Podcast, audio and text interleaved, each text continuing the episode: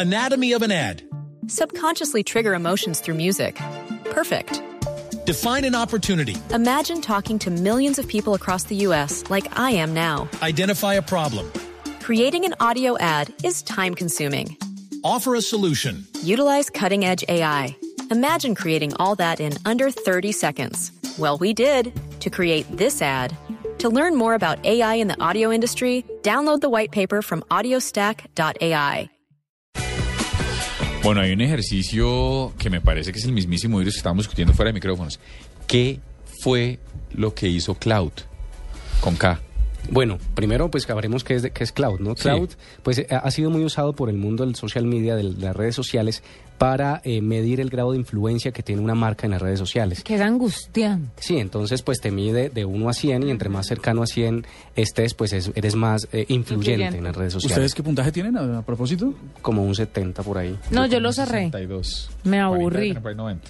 Bueno, No. yo soy blueradio.com, tengo 82. Ok, el, el asunto, el asunto es que, pues, algunas personas lo, lo usan. Yo confieso que dejé de usarlo, pues, por sus constan- constantes cambios en la forma de medir y que no me daban muchísimos datos en el asunto de la, de la influencia de redes sociales. Sin embargo, eh, hace un par de días cambió su plataforma y lo que hace Diego, eh, eh, Juanita y Andrés es eh, obligar al usuario, al administrador de redes sociales a postear, a publicar contenido en su plataforma eh, y para poder ser calificado eh, de acuerdo a la influencia. Entonces yo tengo que entrar allí, poner contenido, mover, administrar desde ahí las redes sociales para poder tener influencia en las redes sociales. Esto pues desdibuja absolutamente el sentido que había inicialmente tenía Cloud y que era un medidor de mi prestigio o de mi influencia en las redes sociales.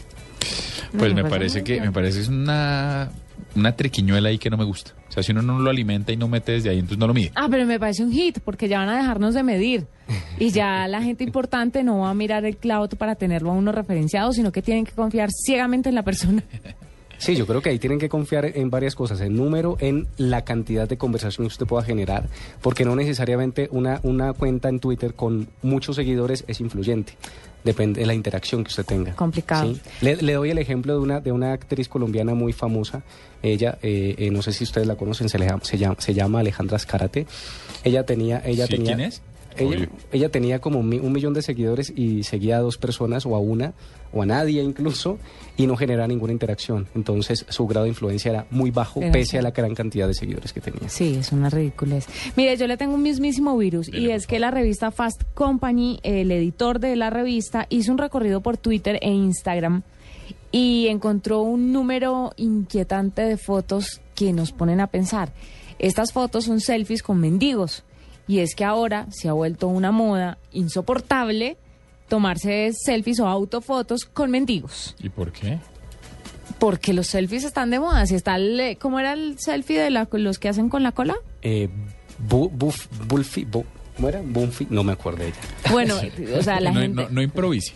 La gente lo hace con de muchas maneras el selfie, pero ahora está de moda hacerlo con los mendigos. Entonces hay muchas fotos de gente, por ejemplo, de pie y atrás está el mendigo durmiendo o tirado en una calle y el tipo se toma la foto, se ríe, hace símbolo de paz, estira la boca tipo pato y se toma la foto. Pero a uno- unos son tan descarados que agarran el mendigo, lo abrazan.